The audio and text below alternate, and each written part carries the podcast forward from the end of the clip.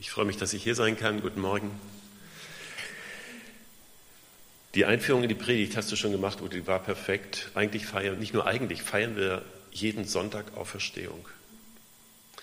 Und ähm, uns geht es ja manchmal so nach, nach Weihnachten, auch nach Ostern, oft, dass dann relativ schnell so wieder in den Alltag übergegangen wird. Und ich weiß nicht, wie es euch da so geht, ob dieser, diese Auferstehungsfreude von Ostern noch so in uns ist dass die uns so das, den Alltag hell macht. Denn äh, wenn wir so in diesen Alltag jetzt wieder hinein trudeln, werden wir sofort wieder zugeschlagen und voll äh, gemüllt, sage ich tatsächlich mal, mit den tristesten Nachrichten von Kriegen, von Katastrophen, werden uns ja jeden Tag um die Ohren gehauen. Ähm, und jetzt haben wir so ein fürchterliches Aprilwetter, da kann es einem schon mal so ein bisschen trüb werden ums Herz. Und wir, und ich darf jetzt hier vorne stehen und nochmal so an die Osterfreude erinnern. Und ich will das tatsächlich machen. Ähm, in der Predigt nochmal an das erinnern, was wir an Auferstehung tatsächlich haben, was sie, was sie uns bedeutet. Auch wenn letzten Sonntag Ostern war. Ich möchte aber nochmal wirklich dann noch äh, ein Ereignis eingehen, das ja eine Woche nach Ostern stattgefunden hat. Jesus ist ja den Jüngern erschienen am Ostertag und eine Woche später ist er den Jüngern nochmal erschienen. Aber da war was ganz Besonderes, da möchte ich nochmal nachhaken. Und wir sind ja jetzt einen Sonntag nach Ostern. Wenn es um die Bedeutung der Auferstehung geht, weiß ich nicht, ob uns das alles noch so, ob uns das wirklich so bewusst ist, was da alles dranhängt. Ähm, und ich möchte zum Einstieg mal einen Menschen zitieren, der weder Apostel ist, noch ist es ein Bibelzitat, noch ist es ein Zitat eines Theologen, sondern eines Politikers. Ihr erinnert sich euch sicher noch an den ersten Bundeskanzler der Bundesrepublik Deutschland. Wisst ihr noch, wer das war? Adenauer. Konrad Adenauer. Der hat seine Dienstzeit von 14 Jahren beendet, da bin ich gerade in die Schule gekommen, deswegen kennt ihn natürlich kaum noch jemand. Aber was die wenigsten wissen, dieser Konrad Adenauer, der war ein gläubiger Christ. Der war Katholik, aber wirklich ein gläubiger Christ. Und als der bekannte Evangelist Billy Graham einmal auf Europatour war, missioniert hat, war er auch in Deutschland und Adenauer hat ihn ins Kanzleramt eingeladen und dann saßen die beiden da so ähm, schreibt, am Schreibtisch gegenüber und der Konrad Adenauer hat den Billy Graham als erstes gefragt, Junger Mann, also er war damals noch jung, der Billy Graham, junger Mann, ähm, glauben Sie an die Auferstehung Jesu? Billy Graham natürlich, ja klar, ich glaube daran. Und dann kommt ein Zitat von Konrad Adenauer, das kennen wir deshalb, weil Billy Graham das in seine, seiner Autobiografie erwähnt hat, diesen Dialog, daher wissen wir das. Ich zitiere jetzt mal den Konrad Adenauer. Ich glaube auch dran, sagt er. Wenn Jesus Christus nicht von den Toten auferstanden ist, gibt es nicht den geringsten Hoffnungsschimmer für die Menschheit.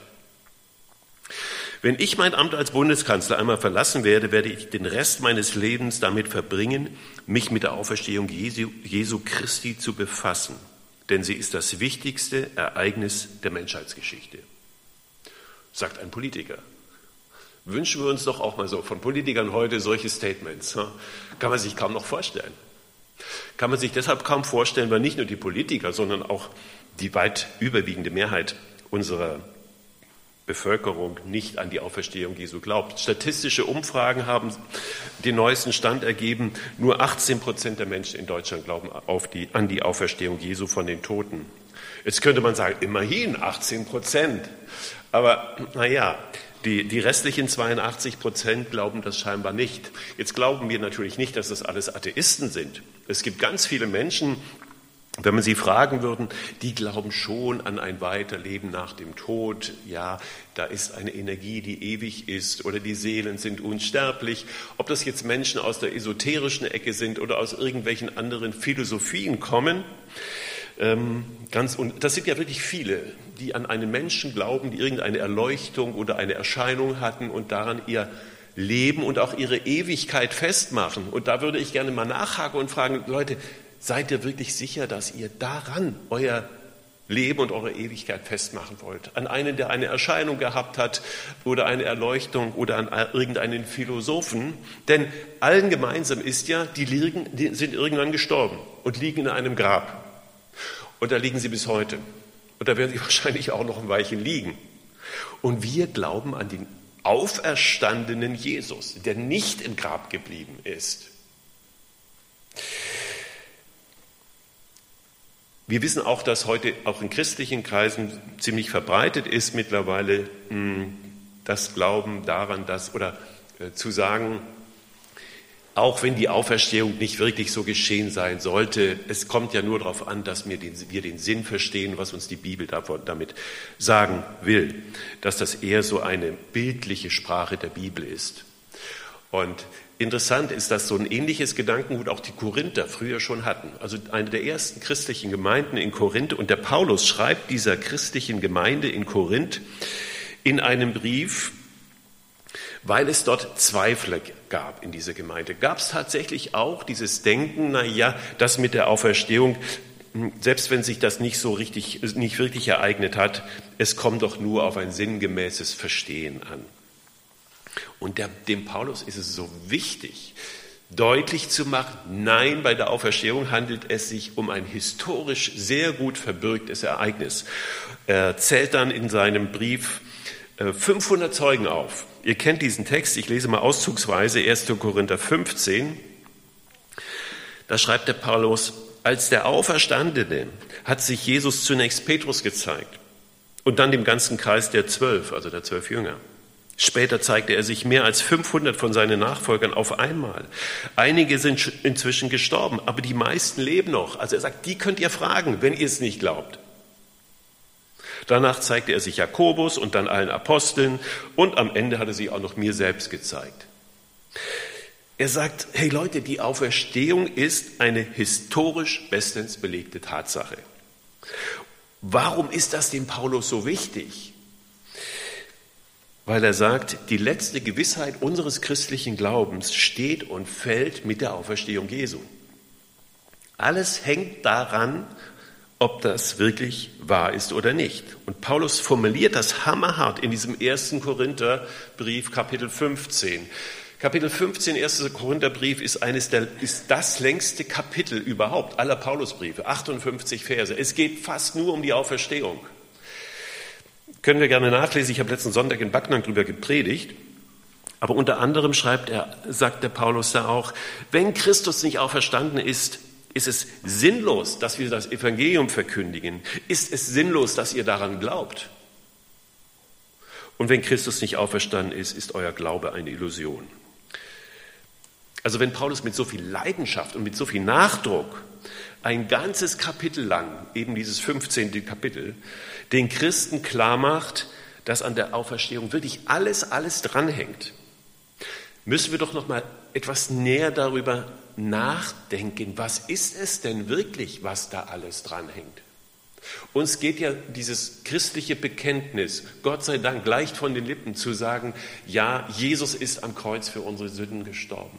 Und dann ist er ins Grab gegangen und nach drei Tagen ist er auferstanden. Halleluja. Aber ist uns bewusst, was da alles dranhängt? Ich möchte das mal in einem ersten Teil der Predigt so ein bisschen zusammenfassen.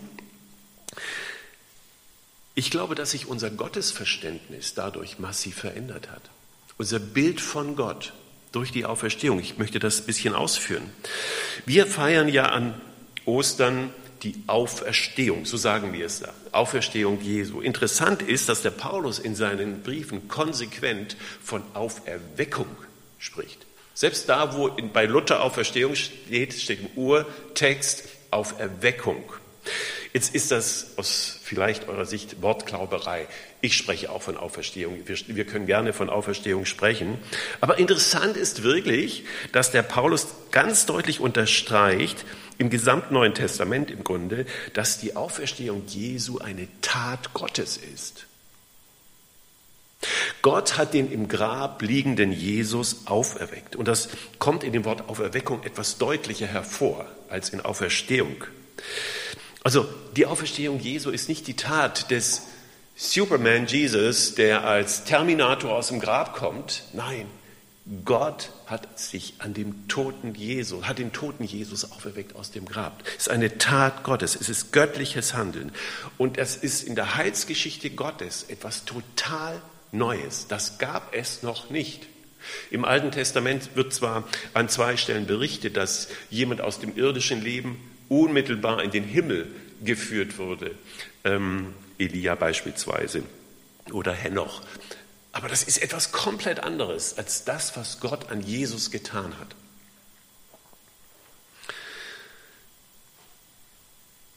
Die Auferweckung Jesu verändert unser Gottesbild, aber sie verändert auch unser Jesusbild. Wenn wir das Leben von Jesus anschauen, so wie es uns in den Evangelien ja vermittelt wird, was war das Hauptthema Jesu in seiner ganzen Verkündigung? Reich Gottes. Er hat von vorne bis hinten über Reich Gottes gepredigt und er hat immer wieder betont, Reich Gottes ist gedacht für die in erster Linie und vor allen Dingen gedacht für die Schwachen, für die Kranken, für die Armen, für die Sünder, für die Verachteten. Denen hat Jesus das Reich Gottes zugesprochen. Als man Jesus vom Kreuz heruntergenommen hat, ins Grab gelegt hat, ihn in ein Tuch gewickelt hat, da war Jesus, das müssen wir uns auch nochmal vergegenwärtigen, eine geschlagene, eine gemarterte, eine verachtete Gestalt. Er war so verachtet, sagt der Jesaja, dass man das Angesicht vor ihm verbarg. So lag er im Grab. Und an dieser elendigen Gestalt hat Gott gehandelt. Und ich finde, das, das ist so eine ganz starke Bekräftigung von alledem, was Jesus gepredigt hat, wie er gehandelt hat, was er in den Gleichnissen den Menschen vermittelt hatte. Jetzt mit der Auferstehung Jesu bekommt das alles eine, eine ganz tiefe Bestätigung und auch einen ganz tiefen Sinn. Martin Heißwolf hat letzten Sonntag diesen einen Satz ähm, gesagt, einen sehr steilen Satz, den ich aber genau an dieser Stelle nochmal doppelt und dreifach unterstreichen möchte. Hat gesagt, oder war es ein Zitat, wir können von den Evangelien, Evangelien von Anfang bis zum Ende nichts verstehen ohne die Auferstehung. Und das ist tatsächlich so. Also das war das, unser Jesusbild hat sich verändert, aber es geht noch weiter. Jetzt sitzt ja Jesus zur Rechten Gottes. Wenn wir die letzten Verse des Markus-Evangeliums anschauen, da heißt es ja, ähm, er wurde in den Himmel aufgenommen und setzte sich zur Rechten Gottes. Nach der Auferstehung ist Jesus erhöht. Und ihr kennt diese wunderbare Passage aus Philippa 2, wo, wo Paulus schreibt, er erniedrigte sich selbst und war gehorsam bis zum Tod. Ja, zum Tod am Kreuz. Darum hat Gott ihn auch erhöht. Hat ihn erhöht und hat ihm den Namen gegeben, der über alle Namen ist, dass in dem Namen Jesus sich beugen sollen alle Knie und so weiter und alle Zungen bekennen sollen, dass Jesus Christus der Herr ist. Also die Osterbotschaft lautet im Grunde nicht nur, er ist wahrhaftig auferstanden, das sprechen wir ja immer an Ostern, sondern auch, er regiert. Jetzt ist Jesus der Erhöhte. Und erst nach seiner Auferweckung sagt der Jesus diese bekannten Worte, mir ist gegeben von Gott gegeben. Mir ist gegeben alle Macht im Himmel und auf Erden. Ich finde, dass diese Worte so gut tun in einer Zeit, in der wir ja mit der Macht des Bösen an so vielen Stellen konfrontiert werden auf dieser Welt. Mir ist gegeben, sagt Jesus, alle Macht. Zur Zeit, als Jesus vor seiner Auferstehung über die Erde wandelte mit seinen Jüngern, da war er der Jesus von Nazareth.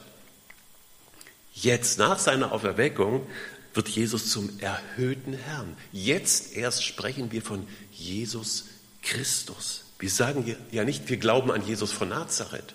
Wir sagen, das ist ja unser Bekenntnis, wir glauben an Jesus Christus. Und Jesus Christus ist ja nicht, wie manchmal auch geglaubt wird, Vorname und Nachname. Vorname Jesus, Nachname Christus. Nein, das ist im Grunde ein ganzer Satz. Jesus ist der Christus. Christos, der Gesalbte griechisch. Im Grunde ein Herrschaftstitel. Jesus ist der Christus. Den Jesus von Nazareth haben seine Jünger nicht angebetet. Ist euch das schon mal aufgefallen? Nein, das wollte Jesus auch nicht. Er hat immer darauf hingewiesen, mein Vater. Aber jetzt, nach seiner Auferstehung, bekommen seine Jünger eine, ein Gebetsverhältnis, eine Gebetsbeziehung zu Jesus und wir auch. Alles das hängt an der Auferstehung Jesu dran. Aber jetzt kommt das Entscheidende und das ist der Kern. Wenn du glaubst, dass Gott Jesus von den Toten auferweckt hat, wirst du gerettet. Punkt. Das ist die Botschaft. Das ist das Zentrum, das zentrale Geheimnis der Auferweckung Jesu. Der Auferweckung Jesu. Die Auferweckung Jesu hat eine rettende Kraft. Die Auferweckung Jesu ist ein Ereignis für uns. Ihr kennt ja dieses bekannte Wort aus Römer 10. Denn wenn du mit deinem Munde bekennst, dass Jesus der Herr ist und glaubst in deinem Herzen, dass ihn Gott von den Toten auferweckt hat, wirst du gerettet. Das ist Evangelium. Es geht um unsere Rettung.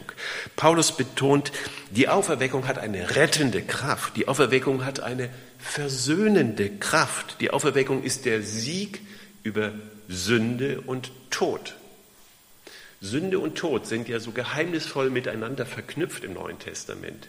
Der Sünde Sold ist der Tod. Aber Jesus hat den Sieg am Kreuz über den Tod errungen. Und mit der Auferweckung ist der Tod besiegt. Sünde und Tod sind besiegt. Er hat gesiegt. Und diesen Sieg gibt er uns. Wenn wir uns das so vor Augen halten, was an der Auferstehung so alles dranhängt, dann, dann können wir den Paulus doch verstehen, wenn er da in diesem Kapitel 15, 58 Verse lang sich auslässt und sagt, wenn Christus nicht auferstanden ist, dann ist alles, was wir hier veranstalten, sinnlos. Um dann im Vers 20 zu sagen, nun aber ist Christus auferstanden von den Toten. Jetzt müsste man ja eigentlich vermuten, dass dieser von Gott auferweckte Jesus, der ja jetzt seine Mission auf Erden erfüllt hat, seinen göttlichen Auftrag erfüllt hat, dass dieser Auferstandene jetzt doch kein Interesse mehr hat an, an den Menschen, sich mit den Menschen abzugeben, die ihn begleitet haben bis zum Schluss. Viele sind davon geflohen, manche haben ihn verraten, und das ist, finde ich, das, das ganz große, die ganz große Überraschung. Jesus ist nach seiner Auferweckung der erhöhte Herr, haben wir gesagt. Wir denken, er müsste doch jetzt in anderen Horizonten unterwegs sein, in ganz anderen Kategorien denken. Wir müssten doch jetzt vermuten, Jesus geht direkt in den Himmel durch, setzt sich zur Rechten des Vaters und feiert dort das große Fest mit den Engeln im Himmel. Und das ist das Besondere, dass wir in den ganzen Auferstehungsberichten ja gesagt bekommen, erzählt bekommen, dass Jesus erst einmal seinen Menschen begegnet ist.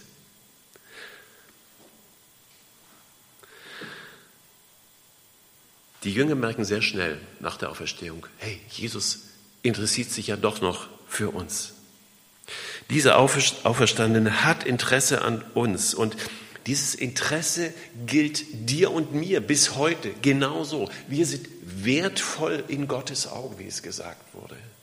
Und wenn wir eine Jahreslosung haben, die da lautet, du bist ein Gott, der mich sieht, dann könnte man ja auch sagen, na gut, das ist so ein Satz, den kann man ziemlich weit dehnen. Das ist eben ein Gott, der in seinem Himmel hockt und mit seinem Fernrohr auf die Menschen auf der Erde runterguckt. Das ist auch ein Gott, der mich sieht.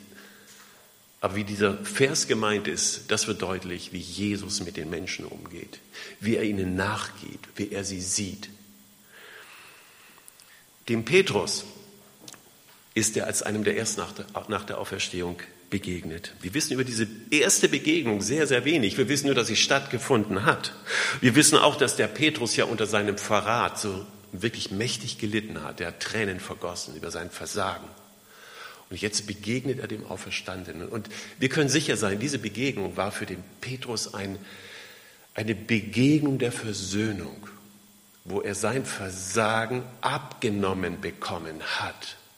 Das ist ja das, was das Evangelium ausmacht. Wir bekommen unseren ganzen Müll des Lebens abgeladen, so wie der Petrus seine Verleumdung abgenommen bekommen hat. Der auferstandene Jesus begegnet als erstes ja den Frauen.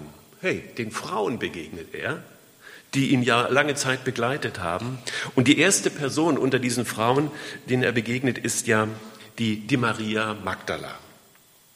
Wir wissen, die Frau, bevor sie überhaupt Jesus kennengelernt hatte, war sie von Dämonen besessen. Sie war eine von der Gesellschaft ausgestoßene Frau, bis sie Jesus begegnet ist. Und dieser Maria begegnet Jesus als erstes. Und das Überraschende ist ja, was Jesus zu dieser Maria sagt und dann auch zu den anderen beistehenden Frauen. Er sagt, ich gehe jetzt zu meinem Vater und zu eurem Vater. Die Botschaft darin ist ja, mein Vater ist auch dein Vater, ist auch dein Vater, ist auch dein Vater. Ich finde, das ist eine unglaubliche Botschaft. Die haben wohl gedacht, ich höre nicht richtig, wir hören nicht richtig. Und dann sagt Jesus zu diesen Frauen, jetzt geht hin zu meinen Brüdern und erzählt ihnen, was geschehen ist. An dieser Stelle sagt Jesus zum ersten Mal Brüder zu seinen Jüngern. Ich finde das so, so unglaublich, dass Jesus diesen Jüngern, die ja nun wirklich, als es eng wurde, komplett versagt haben. Die haben die Flucht ergriffen, die haben ihn verleugnet, der Petrus, die haben sich jetzt eingeschlossen in irgendein Haus oder, oder Raum aus Angst vor den Römern, dass sie jetzt auch verhaftet würden. Zu diesen sagt Jesus, meine Brüder, sagt es meinen Brüdern. Und dann kommt es ja zu dieser Begegnung. Jesus mit den Jüngern am Ostersonntag. Ich lese uns diese drei Verse aus Johannes 20 vor. Am Abend aber dieses ersten Tages der Woche, ist der Sonntag, da die Jünger versammelt und die Türen verschlossen waren aus Furcht vor den Juden, kam Jesus und trat mitten unter sie und spricht zu ihnen, Shalom Alechem, Friede sei mit euch. Und als er das gesagt hatte, zeigte er ihnen die Hände und seine Seite. Da wurden die Jünger froh, dass sie den Herrn sahen. Da wurden die Jünger froh, dass sie den Herrn sahen. Und jetzt haben wir ja gerade über Petrus gesprochen, wir haben über die Frauen gesprochen, über Maria Magdalena und jetzt eben die Begegnung Jesu mit den Jüngern. Und jetzt wissen wir, dass Jesus hier am, Oster, am Sonntag nach dem Ostersonntag den Jüngern wieder erschienen ist. Denn beim ersten Mal fehlte ein Jünger. Ihr wisst, wer das war? Der Thomas. Der hatte wahrscheinlich andere Termine, keine Ahnung, aber er war halt nicht dabei. Hm, der gehörte auch zu dieser Gruppe der 82 Prozent, die ich vorher genannt habe, zu den Ungläubigen, zu den Zweiflern. Hatte diesen, diesen wunderbaren Beinamen Thomas der Zweifler, Thomas der Ungläubige.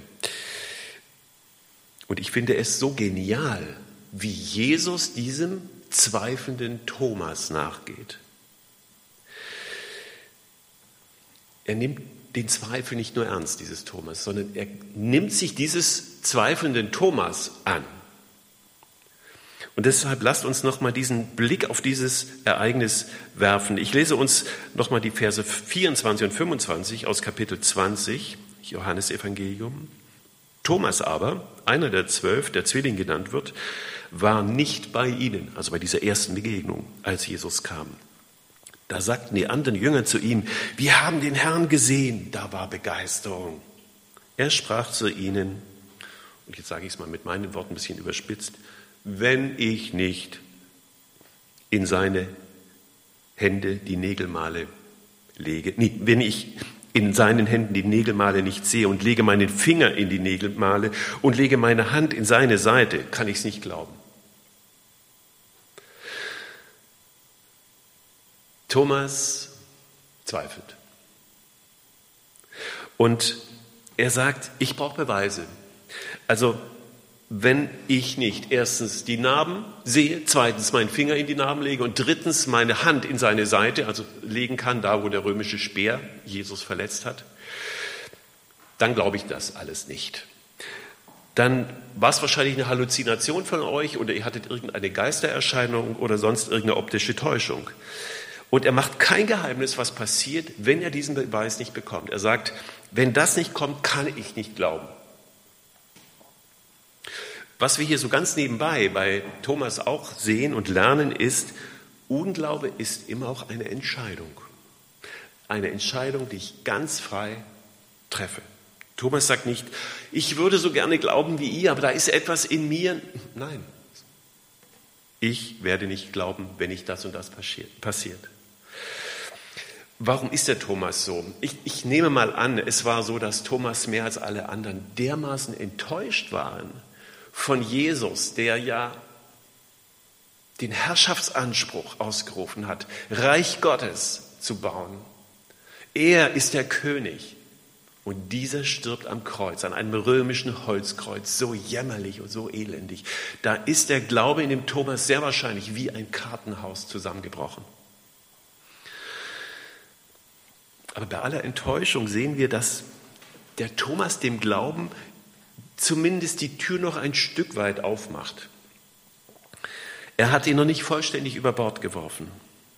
Denn wenn Thomas sagt, wenn das und das nicht geschieht, dann werde ich nicht glauben, heißt es ja im Umkehrschluss, wenn das und das geschieht, dann werde ich glauben.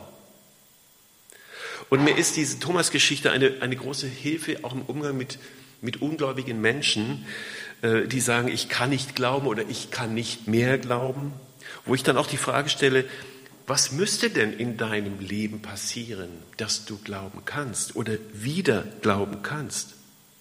So wie der Thomas es formuliert hat, ich, formuliere es doch einfach mal. Thomas öffnet dem Glauben die Tür einen Spalt breit und dann kommt es zu dieser Begegnung ja, zwischen Thomas und Jesus. Und das lese ich uns jetzt auch kurz vor. Das sind dann die Verse 26 bis 29. Und nach acht Tagen waren seine Jünger abermals drinnen und Thomas war bei ihnen. Kommt Jesus, als die Türen verschlossen waren, also Jesus kommt mit einem neuen Leib durch die verschlossenen Türen wieder, wieder und spricht, Friede sei mit euch. So, interessant ist, jetzt wendet sich Jesus direkt an Thomas. Also Jesus ist scheinbar direkt wegen Thomas, allein wegen Thomas nochmal vorbeigekommen und sagt, danach spricht er zu Thomas, reiche deinen Finger her und sieh meine Hände und reiche deine Hand her und lege sie in meine Seite und sei nicht ungläubig, sondern gläubig. Thomas antwortete und sprach zu ihm, mein Herr und mein Gott spricht Jesus zu ihm, weil du mich gesehen hast, darum glaubst du, selig sind die nicht sehen und doch glauben. Also ein kleiner Tadel kommt da schon von Jesus. Aber trotzdem ist er diesem Thomas nachgegangen.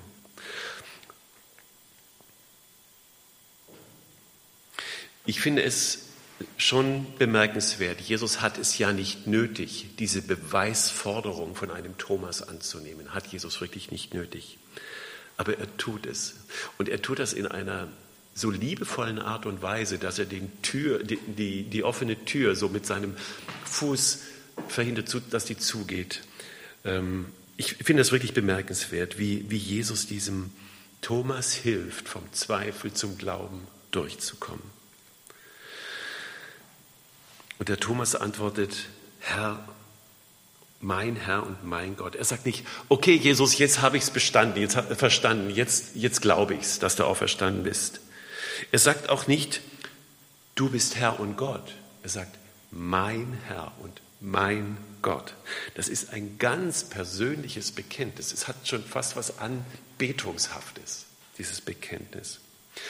Und ich möchte zu nichts anderem heute Morgen einladen, dass wir so durchkommen auch wieder zu dieser Begegnung mit dem Auferstandenen, dass uns das immer wieder so, äh, dass er uns immer wieder so begegnet, im noch so grauen Alltag, jeden Sonntag im Gottesdienst, immer wenn wir die Bibel aufschlagen und lesen, dass wir dann durchdringen immer wieder zu diesem Bekenntnis, mein Herr und mein Gott. Amen.